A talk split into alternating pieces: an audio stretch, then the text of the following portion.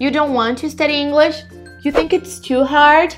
I don't care. You have to learn. Deal with it. Famoso aceita que dói menos.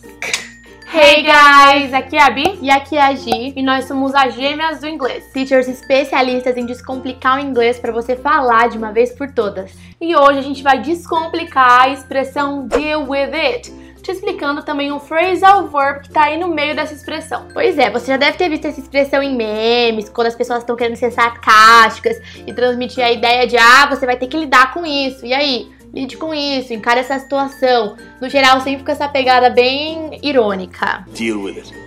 Deal with it.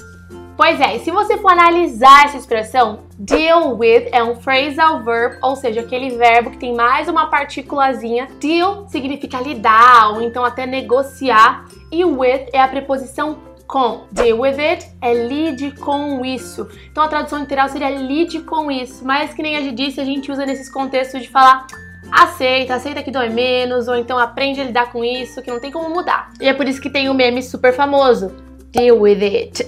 You don't like to go to school? Deal with it. You need an education. Você não gosta de ir pra escola, ou aprende a lidar com isso. Você precisa de educação. Aí, claro, gente, educação nesse sentido acadêmica. You're getting on a diet whether you like it or not. Those are the doctor's orders. Deal with it. Então, olha, você vai ter que entrar numa dieta querendo ou não. Essas são as ordens do médico. Lide com isso, aceite isso, aceita que dói menos. She's more attractive than you. Deal with it. Aí Gi disse, ela é mais atraente que você, lida com isso, aceita. Tá bom, querida, já aceitei. A minha inteligência é maior. Aceita que dói menos, né? Aquelas bem amigas, muito amiga, falar assim com a amiga. Com uma amiga dessa, quem precisa de inimigo?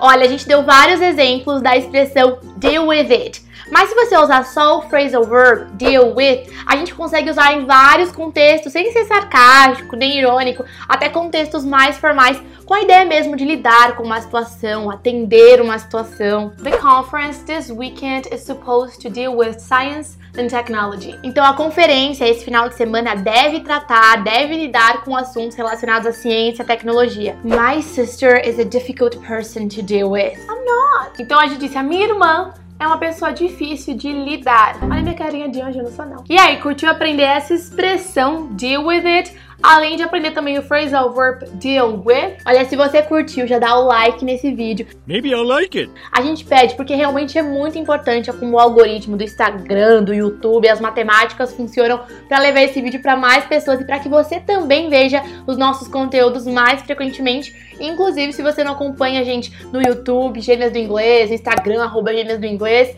tá na hora de você acompanhar, porque você tá perdendo muita coisa. Pois é, a gente tá em todo lugar: YouTube, Instagram, Facebook, tem podcast, blog, canal no Telegram. É só você ficar esperto que você vai saber e pode participar de tudo. Gêmeas everywhere!